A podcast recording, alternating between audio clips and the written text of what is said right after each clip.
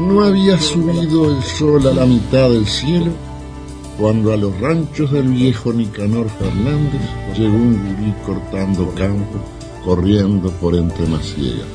Comienza un programa de radio. El hombre pálido.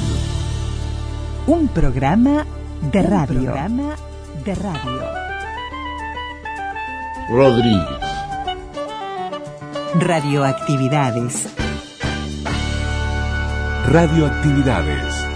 Pensando en este prodigio de la voz grabada conferido en nuestros días. La palabra. La palabra. Celebramos la palabra. En el milagro de la palabra no solo viva y actuante lejos de quien habla, sino asimismo persistente aunque el hablante haya enmudecido ya meditando sobre este verdadero esquive que hoy puede hacer el hombre a la fatalidad de la distancia y de la muerte, apreciando que es la postrera etapa de una porfía iniciada hace mil años contra el destino humano y jalonada de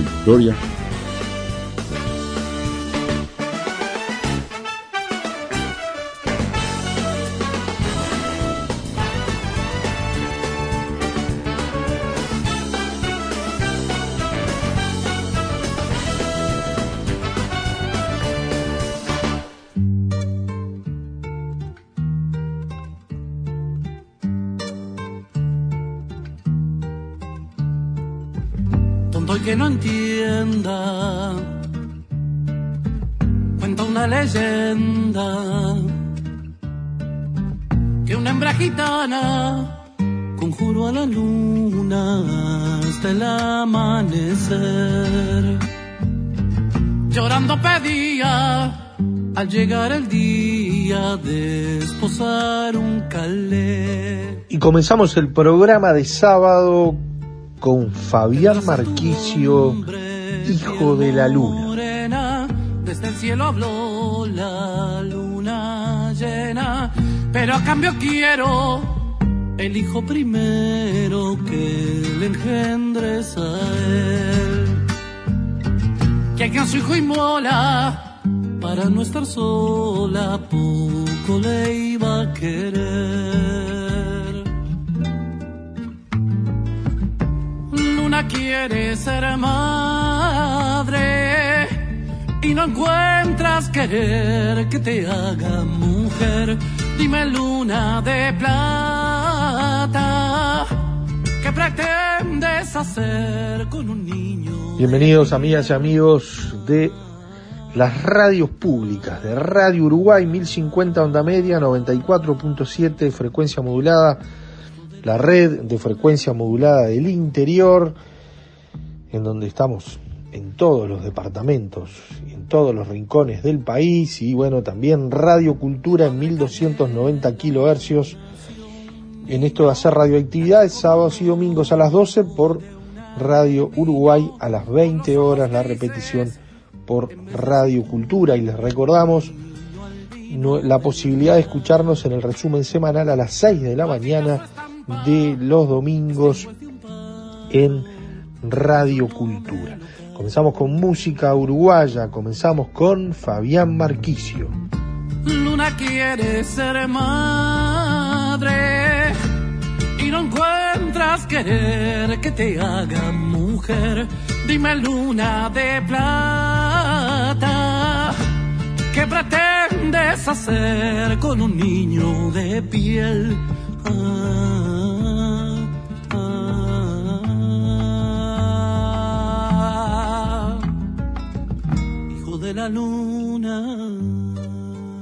Y le damos la bienvenida a Luis Ignacio Moreira Lula, a Daniel Ayala, quienes hacemos radioactividades, y que en el día de hoy nos invitamos a compartir dos contenidos que poco tienen que ver, pero acá en radioactividades las historias, la radio, los archivos, bueno, son los protagonistas. Seguimos en San José. El fin de semana pasado estábamos con los 90 años de la CW 41, de la 41.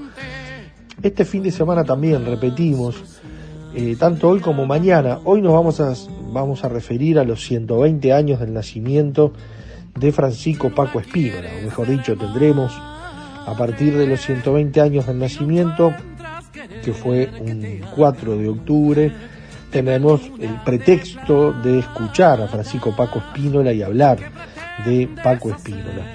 Pero además estará la radio con botas, ubicándonos en el año 1977, en este caso la legalización del Partido Comunista Español, el asesinato de los abogados de Atocha, en la parte 1 de ese 1977, años muy fermentales de la historia española. Así que esa es la invitación, quedarse con nosotros una hora aquí en las radios públicas porque el niño esté de buenas y si el niño llora, menguará la luna hasta el amanecer. Y si el niño llora, menguará la luna para hacerle una cuna. Y si el niño llora, menguará la luna hasta el amanecer. Niño llora, menguará la luna para hacerle una cuna.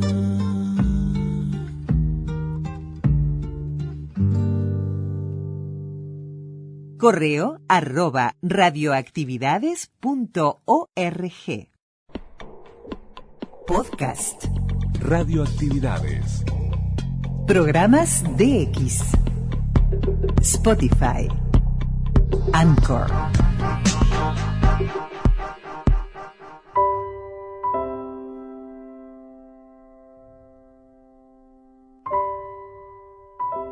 Después de cestear, hizo traer el tostado y él mismo lo ensilló despacio, hablándole, que lo tiró al reumatismo, ya creía que no te iba a montar más.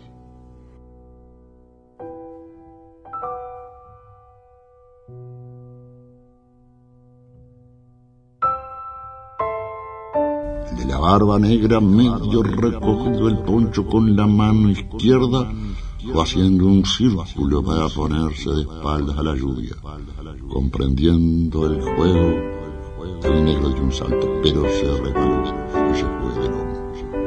El otro esperó a que se enderezara y lo atropelló.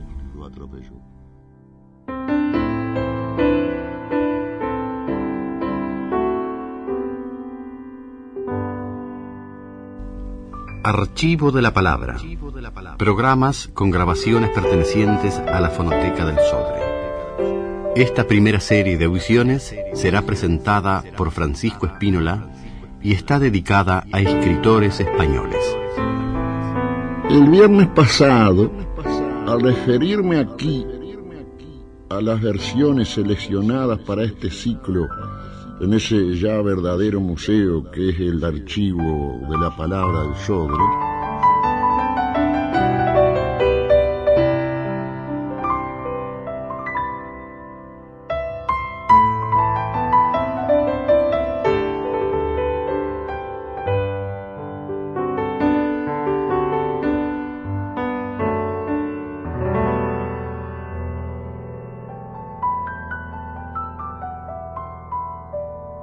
...120 años de Paco Espínola.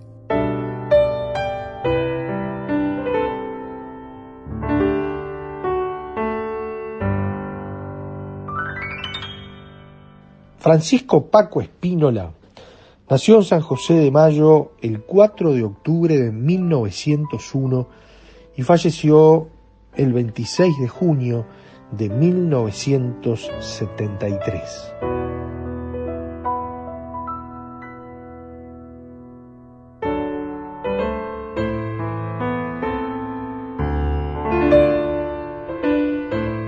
Escritor, periodista, docente.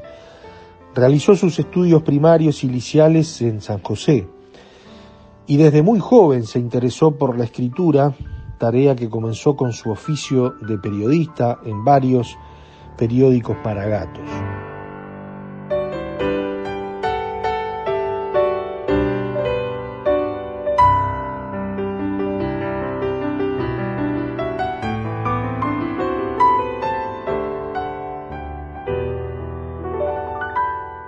Paco Espínola participó de la revolución armada contra la dictadura de Terra y fue capturado como prisionero en la acción de Paso de Morlán en 1935.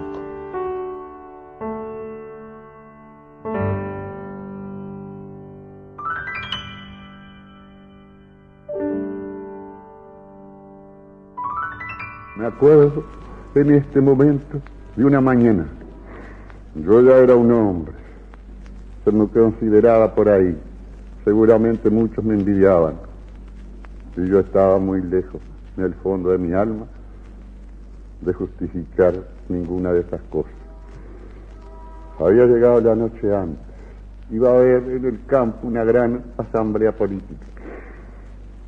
Yo me levanté y ya supe estaba para mí pequeño y lindo caballito negro.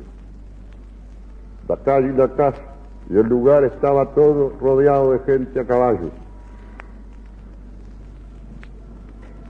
Mi padre apareció yo no sé de dónde, porque yo me levantaba, se vistió su poncho blanco, fue al fondo y juntos montamos, yo en mi pequeño caballo lindo y él en aquel tostado de gran alzada que tanto conoció este departamento. Y salió mi padre y se situó entre cuatro o cinco banderas, rodeado de lo que podríamos llamar jefes. La columna enorme formó de dos en dos y se dirigió a través de los campos. Yo había hecho ya raza ciega y no sé, tal vez, si mis saltoncitos sí, tal vez sombra sobre la tierra. Y me quería mucho la gente en Montevideo y yo veía el error y una admiración más veces de lo que ustedes se pueden imaginar. La columna, ya les digo, de dos en dos se puso en marcha Y yo iba el último, acompañado de un negro viejo, compañero de armas de mi padre, que después él destinó para que me acompañara por lo diestro y por lo valiente en, mil, en la revolución del 35. Y yo no iba humillado, yo iba tan contento y me sentía tan hombre como nunca me he sentido. ¿Por qué? Porque yo me sentía escritor ya con fama, dentro y fuera del país. Me sentía que estaba en la casa de mi padre. Pero después, hombre hecho ya, fueron otras manos las que siguieron plasmando mi corazón. Y no digo en sentido figurado, las veo claras en este instante delante de mí. Manos callosas, manos rotas, manos quebradas, manos tostadas por el sol y por las heladas de nuestra tierra. Y alguna mano dulce de mujer que se acercaba a mí, no para acariciarme, sino buscando consuelo de haber prodigado demasiado sus caricias sin hallar jamás correspondencia.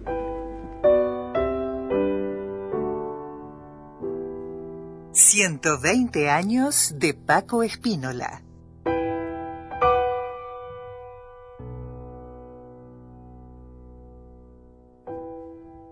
Fue un docente nato y ejerció como profesor de lenguaje y de literatura en el Instituto Normal de Montevideo desde 1939 y de literatura en enseñanza secundaria desde 1945, también de composición literaria y estilística en la Facultad de Humanidades y Ciencias a partir del año 1946. En 1961 recibió el Premio Nacional de Literatura.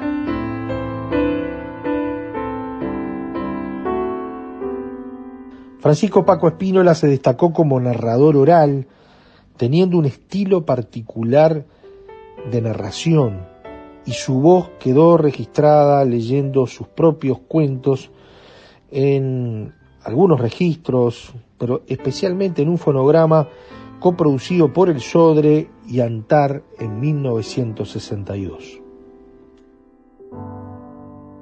El hombre pálido. Todo el día estuvo toldado el sol y las nubes negruzcas, inmóviles en el cielo, parecían apretar el aire, haciéndolo pesado, bochornoso, cansador. A eso del atardecer, entre relámpagos y truenos, aquellas aflojaron y el agua empezó a caer con rabia, con furia casi, como si le dieran asco las cosas feas del mundo y quisiera borrarlo todo, deshacerlo todo y llevárselo bien lejos. Cada bicho escapó a su cueva. La hacienda no teniendo ni eso, daba el anca al viento y buscaba refugio debajo de algún árbol en cuyas ramas chorreaban los pajaritos metidos a medias en sus nidos de paja y de pluma. En el rancho de Tiburcio estaban solas Carmen, su mujer, y Elvira, su hija. Él, capataz de tropa de don Clemente Farías, había marchado para adentro hacía una semana. En la cocina negra de humo se hallaban cuando oyeron ladrar al perro hacia el lado del camino. Se asomó la muchacha y vio a un hombre desmontar en la enramada con el poncho empapado y el sombrero como trapo por el aguacero.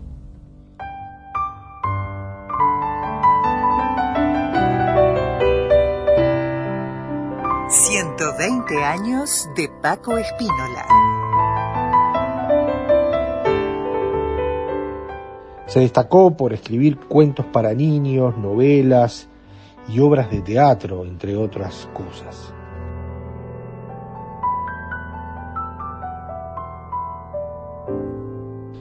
Y de sus obras se puede citar Saltoncito, un clásico infantil del año 1930, Qué lástima, Don Juan, El zorro, Rodríguez, El hombre pálido y muchos más. Además se desempeñó como crítico teatral en 1936, primero en El País, desde 1936 primero en El País y después en Marcha y otras revistas y diarios de Uruguay y de Argentina, Mundo Uruguayo, El Hogar de Buenos Aires, Diario Crítica, y también incursionó en la televisión oficial por los años 60.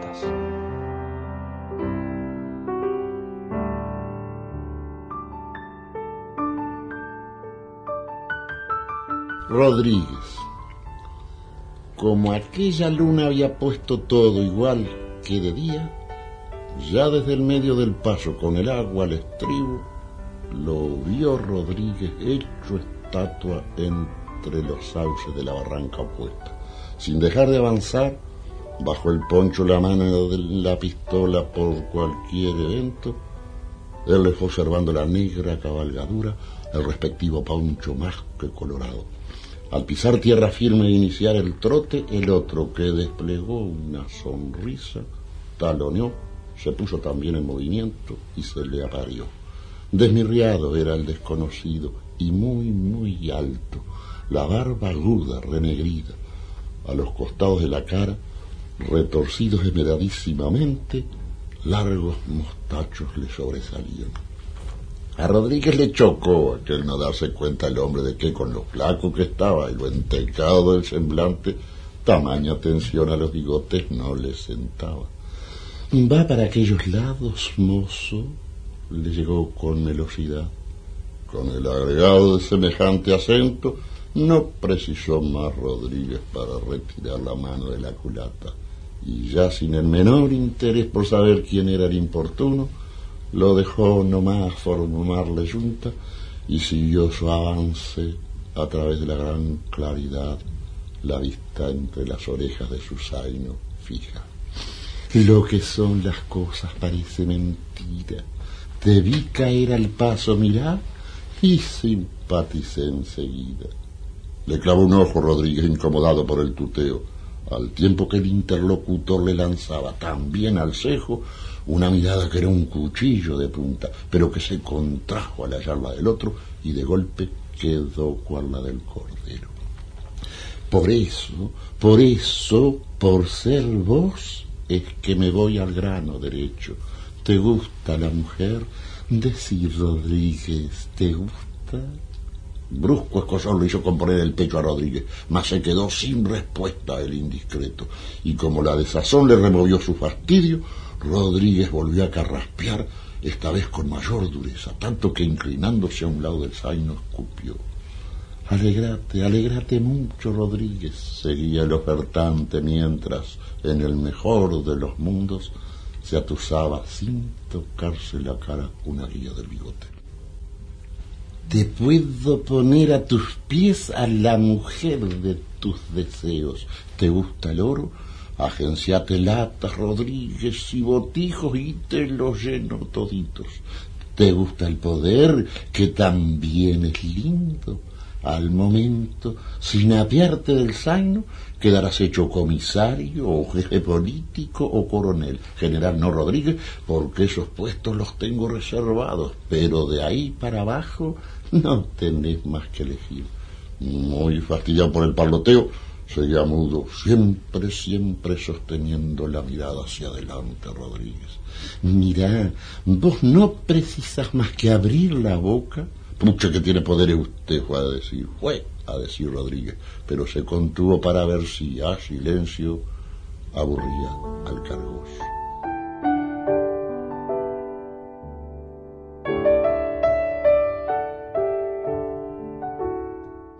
De raíces blancas. Francisco Paco Espínola tuvo una actitud activa de apoyo a la República Española durante la Guerra Civil y junto con su primo Luis Pedro Bonavita se integró al Nobel Frente Izquierda de Liberación a comienzos de los 60 y luego adhirió al Frente Amplio afiliándose al Partido Comunista del Uruguay en el año 1971. 120 años de Paco Espínola.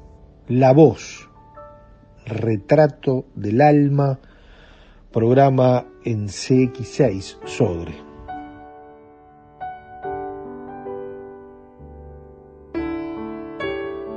A continuación se transmite la primera audición del ciclo El Archivo de la Palabra. Refiriéndose a esta audición, palabras inaugurales a cargo del escritor Francisco Espínola. El próximo viernes, a esta misma hora, el Sodre iniciará un ciclo de audiciones con el registro de la voz de los más significativos escritores españoles, desde Namuno a Menéndez Pidal, desde Ramón y Cajal a Alexandre, de Marañón a Juan Ramón Jiménez. Más que dar a conocer textos en todos los casos importantes, naturalmente, la intención del instituto es hacer llegar a nuestros estudiosos y al gran público lo que no transmite la letra aún la de más alta jerarquía, aquello que sólo en el trato personal con el autor, accesible a tan pocos, puede participarse. Eso que sin embargo y precisamente es mucho más el autor que lo que de él consigue exteriorizar su mismísima escritura, y que fluye de la palabra hablada igual que de fuente cristalina, acercando así como jamás la intimidad de un ser a la de otro. Pensando en este prodigio de la voz grabada conseguido en nuestros días, en el milagro de la palabra no sólo viva y actuante lejos de quien habla, sino asimismo persistente aunque el hablante haya enmudecido ya, meditando sobre este verdadero esquive que hoy puede hacer el hombre a la fatalidad de la distancia y de la muerte, apreciando que es la postrera etapa de una porfía iniciada hace mil años contra el destino humano y jalonada de victorias, resplandece en mi memoria la doliente expresión de Baltasar Gracián. Oh vida, no habías de comenzar, pero ya que comenzaste, no habías de acabar. Tal vez no se plantó nunca sobre el suelo una criatura humana que no se haya repetido en alguna oportunidad esta desolación de desolaciones. Y no tanto en su primer reproche, en el derecho de nacer, como en el otro en el de tener que morir. Con menos frecuencia por lo circunscrita, pues comprueba solo lo fugaz de lo nuestro y no lo fugaz también de nosotros mismos, con más o menos semejantes palabras, muchos, muchos también, bajo todos los cielos, han de haber hecho suya la exclamación de Lamartín. Oh tiempo, suspende tu vuelo, o lo equivalente en el Fausto de Goethe a un momento que pasa. Detente, eres tan bello. Oh sí, durante milenios y milenios de la presencia de un ser sobre la tierra no quedó otra huella que su tenue imagen en la memoria tan frágil de aquellos a quienes la tristeza helena llamara en su piedad los que duran un día. Pero el hombre ama y que él no diferenció al principio entre amar y recordar, nos lo revela el hecho de que en muy arcaicas lenguas una misma raíz sirve para la idea de querer y para la de acordarse. Am es el caso. Am del sánscrito que debe de venir del aún más remoto tronco lingüístico ariano. Mas como suele el recuerdo perderse antes que el amor, sí, como el amor debe andar a veces a tientas buscando su perdido objeto de rasgos desvanecidos en el pensamiento antes que su rescoldo en el corazón, los hombres no se resignaban a olvidar para no dejar de amar o para no amar tan sin consuelo. Y un día el efímero tiene una leve conquista, pero conquista al fin sobre los hados crueles. Desde su pequeñez en tránsito incesante, eleva su hablar a una categoría insólita, cuyas posibilidades descubre y utilizará enseguida como ya había a voluntad hecho brotar la llama y poner en servicio propio su calor y su luz y la palabra es llevada a la condición de arte al erigir con ella una forma y constituir a ésta en recinto cerrado al devenir.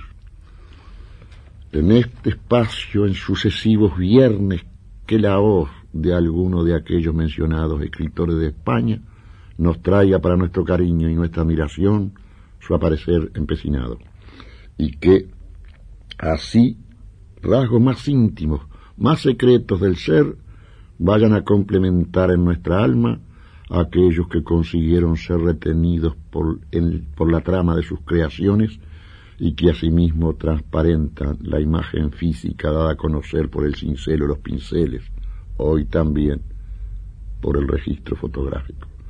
Pero que esa voz vuelta a repetirse ostentando al que fue como presea, no nos circunscriba a su sola presencia el pensamiento, que ella permita además abarcar lo que en su persistir hay para unos de hazaña de los seres de un día, para otros en este creciente acorralar a la muerte lo que pudiera ser una esperanza de perdón al fin y de acercamiento divino. Se ha escuchado la palabra del escritor Francisco Espínola, inaugurando así la primera audición del ciclo El Archivo de la Palabra. En la próxima audición, Pío Baroja.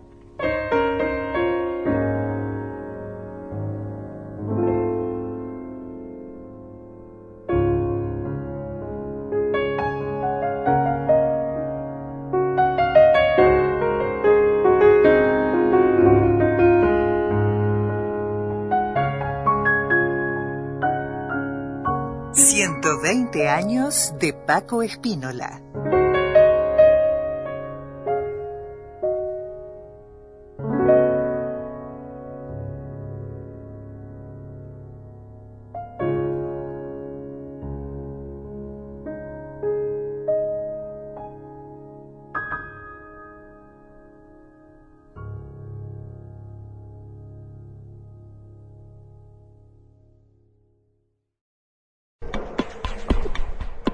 Twitter. Twitter. Arroba reactividades. Arroba reactividades.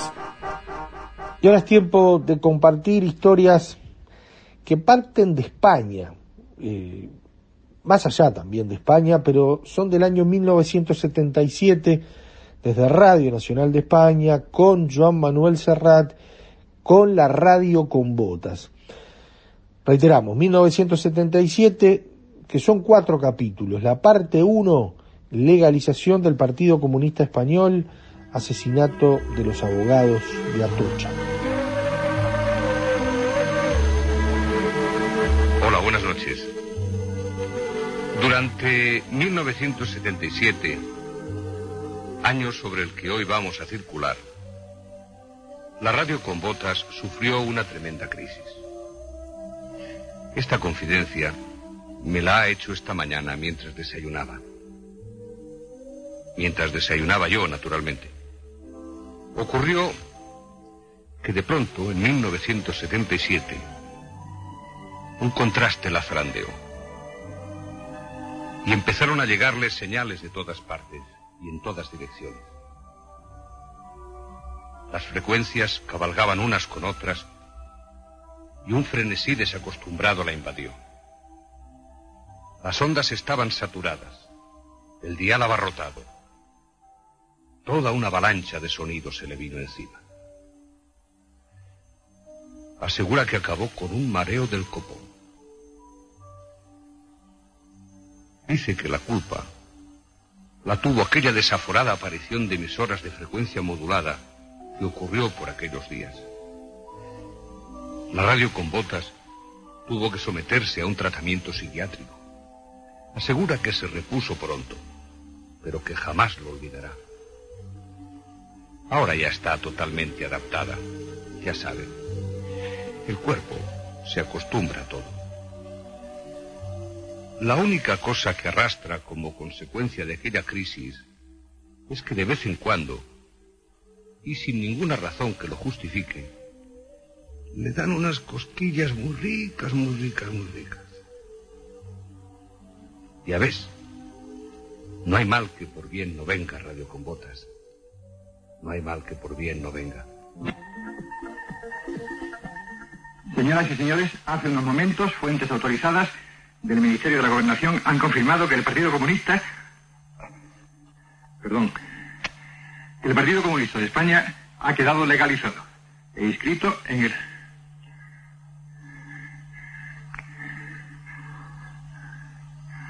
Repetimos la noticia, ¿eh? Hace unos momentos, fuentes autorizadas.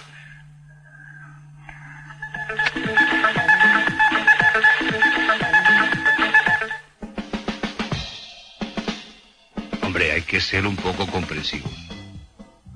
Una noticia como estas solo se produce cada 40 años y el hombre debía andar un poco nervioso. Aparte se ve que el bueno de Alejo García subió corriendo las escaleras para ser el primero en airear la buena nueva.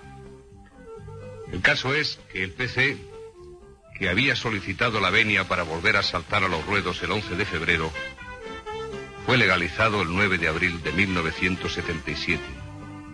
Para más simple, un sábado de gloria. El silencio se rompió y las banderas rojas, las de la hoz y el martillo, llenaron en procesión calles y plazas de muchas ciudades, dando fe de que la internacional no era sólo aquella saeta amarga que un viejo nazareno melancólico tarareaba entre dos vinos agrios de reproche. Aquello fue una gran fiesta mayor, en la que incluso gente de bien quiso pegarse aquel adhesivo que mitad extraperlo y mitad espantasuegras proclamaba, ya somos legales. Una consigna y al tiempo un tremendo bus que acompañado de los truenos del Calvario y del estrépito de las bocinas, hacía blanco en la misma línea flotación de la zozobrante barca del franquismo. Allá yacía Jesús de Galilea y aquí dimitía el ministro de Marina, el almirante Pita de Veiga. Su barco hacía aguas las atarazanas construían nuevas naves para nuevos mesías. El Partido Comunista de España ha quedado legalizado e inscrito en el...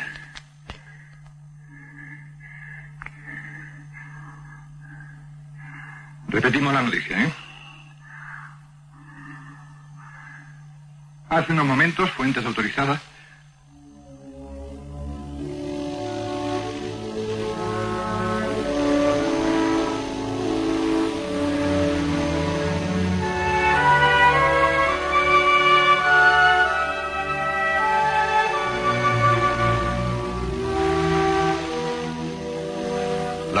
sucedió en sábado de gloria. Uno de esos días extraños en los que la gente está metida en su propio paréntesis y duda entre la playa o la montaña, entre ir hacia adelante o volver atrás. Suárez había dicho tiempo atrás que lo que él pretendía era elevar a nivel de lo legal lo que en la calle era normal. Se había empezado a hablar de partidos políticos en un país que un año antes consideraba que la democracia era algo sospechoso. Se habían legalizado símbolos nuevos y siglas increíbles. El PSOE lucía su rosa y su puño por las fachadas y se hablaba de unas elecciones generales para poco antes del verano. Pero el sábado de gloria, el presidente Suárez echó el resto y puso la firma en la legalización del diablo. Aquel día Santiago Carrillo enterró para siempre su peluca rubia y aspiró el humo de su cigarrillo Peter Stuyvesant hasta el fondo, con esa capacidad pulmonar que le sobreviene a los hombres inmediatamente después de los grandes polvos aplazados. Era sábado de gloria. Lo decía el calendario y lo decía también la historia. Y parecía que por fin el gran rompecabezas nacional estaba definitivamente completo.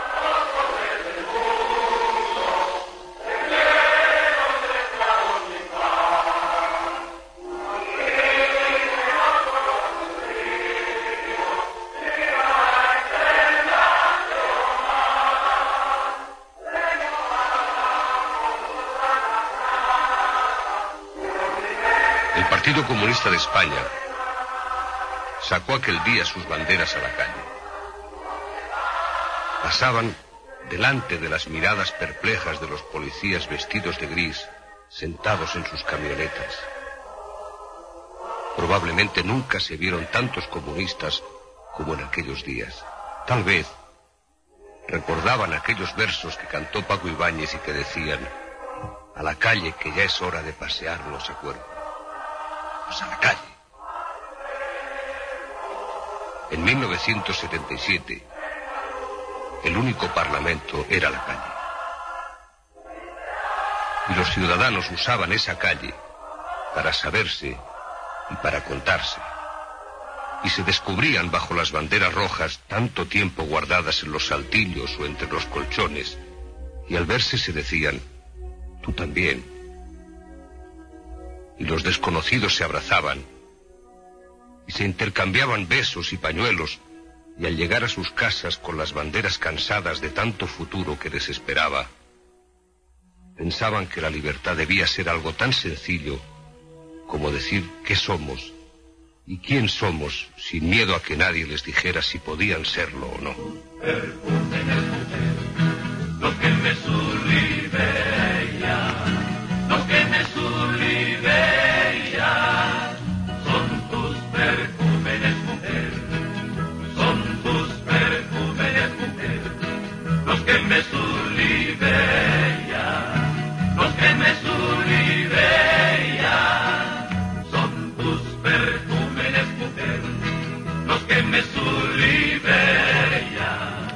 PC, el Partido Comunista de España, la bestia negra del franquismo, con permiso de las conspiraciones judeo-masónicas, ya era tan legal como la huelga, como los geranios o como la tortilla de patata. Tan legal que Madrid, Villa y Corte se convirtió por unos días en capital del eurocomunismo. Y en las fotos aparecía Santiago Carrillo flanqueado por Marché y por Berlinguer. Y por si esto fuera poco, incluso el mismísimo señor Fraga y Ibarne llevó del brazo, y sin esposas, y sin rubor, a don Santiago Carrillo ante la ilustre concurrencia del Club Siglo XX. Los dos espumas y terciopelo, yo con un regrujir de almidón y tú serio y altanero. La gente nos mira con envidia por la calle, murmuran los vecinos, los amigos y el alcalde. Dicen que no se estila más ni peinetón ni pasador. Dicen que no se estila, no, no, ni mi medallón ni tu cinturón. Yo sé que se estilan tus ojazos y mi orgullo cuando voy de tu brazo por el sol y sin apuro. El 14 de mayo, y visto que el proceso democrático iba por buen camino, don Juan de Borbón cedía los trastos de reinar a su hijo. Llegado el momento de entregarlo, de entregarle el legado histórico que le doy y en consecuencia ofrezco a mi patria la renuncia de los derechos históricos de la monarquía española, sus títulos, privilegios y la jefatura de la familia y casa real de España que recibí de mi padre, el rey Alfonso XIII, deseando conservar para mí y usar como hasta ahora el título de conde de Barcelona. En virtud de esta mi renuncia, sucede la plenitud de los derechos dinásticos como rey de España, mi padre, el rey Alfonso XIII, mi hijo y heredero, el rey don Juan Carlos I. Don Juan Carlos tomaba la alternativa y legitimaba así ante la historia el derecho a la corona que representaba. En el Pardo, con motivo de la festividad de San Francisco de Asís, onomástica del jefe del Estado, Franco y su esposa son saludados por los miembros del gobierno. Los ministros expresan a su excelencia sus felicitaciones que el generalísimo agradece. En la capilla del palacio se celebra una misa a la que asiste el gobierno y los invitados, entre los que se encuentran altas autoridades eclesiásticas, militares y civiles.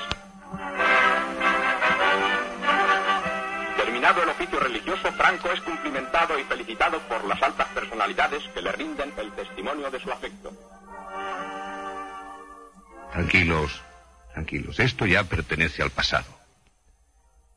El aguilucho, flanqueado por las columnas de cartón piedra, iba encontrando lugar en el baúl de la abuelita, al lado de ese búho disecado que el abuelo nunca cazó.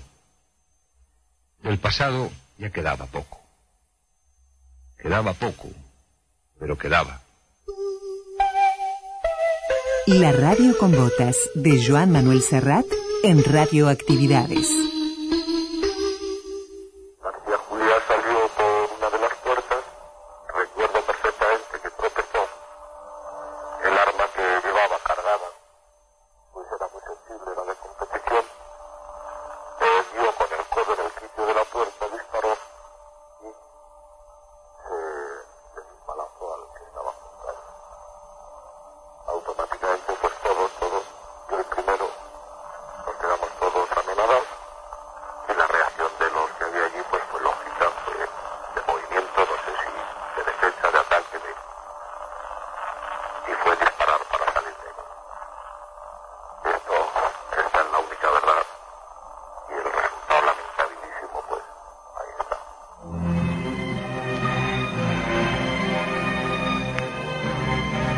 Título más bonito para una película policíaca española?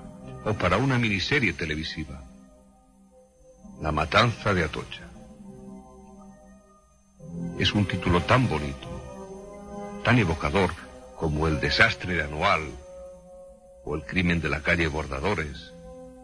Claro que sí, hijo mío. Evoca misterios insolubles y románticos. Comprendo muy bien que no sepas si los protagonistas de la historia llevaban sombrero canotier o gabardina montejurra, porque el blanco y negro todo lo iguala. Fíjate, por ejemplo, en esta expresión. Gabardina Montejurra. A ti te dice tan poco como rojo sorcerino, que era el color del imperio austrohúngaro, ese, ese que sale en las películas de Berlanga. Y a propósito de colores, decir atocha es decir gris tormenta y rojo sangre, aunque parezca obvio. Escuché la noticia en la radio de un taxi. Miré al cielo y vi la excesiva metáfora de un cielo repentinamente oscurecido, cargado de nubes de plomo revuelto. Luego, recuerdo un dibujo de Guillén, un collage, en el por favor. Una postal reproducía la puerta del sol y por la castellana bajaba un río de sangre que lo anegaba todo. Luego recuerdo el escalofrío permanente de aquel invierno prehistórico. volvamos a Tocha. ¿De veras queréis volver? ¿Saber lo que sucedió allí? Siempre hay una explicación esencialista. Una mañana, la bondadosa tía soltera asfixia al precioso bebé de los vecinos en un bote de colón. Una tarde de calor insoportable, alguien carga una escopeta y escucha los truenos que salen de sus manos en Puerto Urraco. Es la eterna grieta sobre la que el coro de homicidas musita. España y yo somos así, señora. Sobre las tumbas, aquel reiterado epitafio. Señores guardias civiles, Aquí pasó lo de siempre. Han muerto cuatro romanos y cinco cartagineses. La segunda explicación está un tanto pasada de moda, hijo. El 24 de enero de 1977, a las diez y media de la noche, cuatro jóvenes ultraderechistas armados entran en un despacho de abogados laboralistas vinculado a comisiones obreras y situado en el número 55 de la madrileña calle de Atocha. Buscan a Joaquín Navarro, presidente del Sindicato Comunista de Transporte. Lo buscan para darle un escarmiento que acabe con la huelga del transporte privado de pasajeros. Al no encontrarle, Colocan a las nueve personas presentes en el piso, siete abogados, un estudiante de derecho y un administrativo, los colocan en fila y contra la pared y empiezan a disparar. En el suelo encharcado de sangre quedan los cuerpos sin vida de Luis Javier Benavides, de Enrique Valdevira, de Ángel Elías Rodríguez, de Francisco Javier Sauquillo, y de Serafín Holgado. Aquella frase, que me olvides, Benavides, acuñada por el primer gracioso a quien se le apareció el fatigado fantasma de Luis Javier, se convirtió en una de las consignas inconscientes más reídas de la transición. Pero todo esto es historia, hijo mío.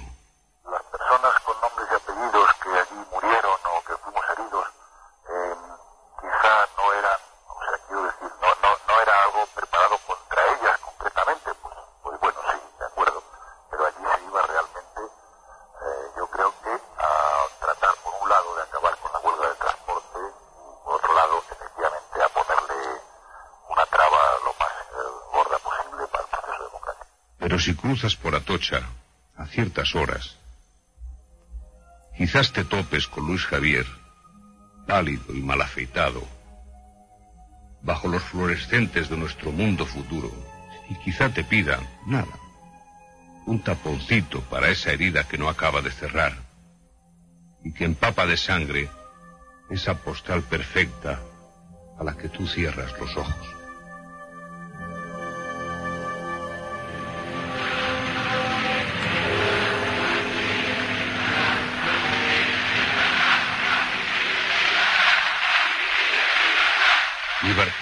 Amnistía y estatut de autonomía. Esta fue la canción del año.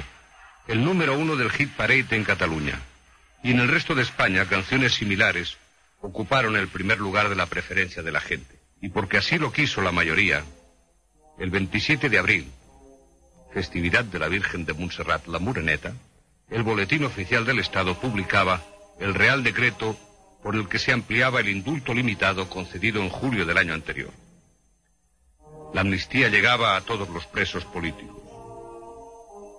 Los militares de la UMD abandonaron la prisión, aunque no pudieron reincorporarse a sus puestos en el ejército. Y todo ello gracias a ese grito casi unánime, cantado a coro en todas las calles de España.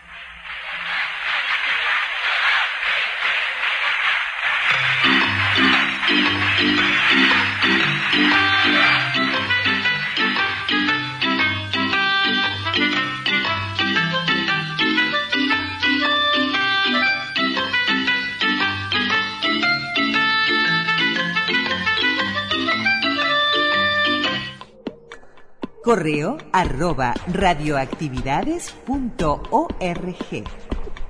Facebook, Radioactividades. Twitter, arroba reactividades. Arroba reactividades. Y nos vamos con Queen, ubicándonos en ese 1977 y en este We Will Rock You, en este clásico de Queen que, bueno, que sigue tan vigente como muchos clásicos de esta banda que quedó en la historia, ¿no? Así con Freddie Mercury como protagonista.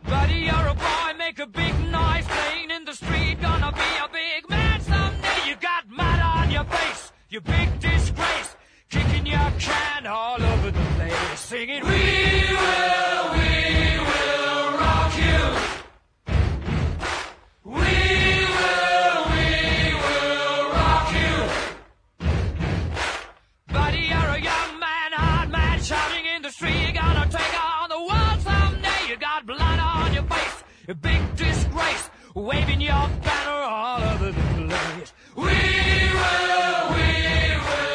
Y esperemos les haya gustado la propuesta de hoy. Tuvimos presente a Paco Espínola, 120 años de su nacimiento. Eh, también estuvo la radio con botas, ubicándonos en el año 1977 y nos vamos con Queen. Mañana la seguimos en domingo porque hay una segunda parte de, más que historias, el presente de un periodista de la CW41, de la 41, Broadcasting San José, Jorge Gutiérrez Gómez, que, que bueno, hacer un recorrido de su carrera, más allá de todo lo que nos contó de la historia de esta emisora Maragata, que cumple en este año sus 90 años. También seguirá la radio con botas, mm, el fin de Radio España Independiente, una- un episodio que marca la historia de la radio en el mundo y, y bueno, va a estar presente con radioactividades en la radio con botas, con la radio con botas en radioactividades. Abrazo grande, que pasen bien, hasta mañana. Chau, chau. Conducción, Daniela Ayala. Locución institucional, Silvia Roca y Fabián Corrotti. Producción y edición de sonido, Luis Ignacio Moreira.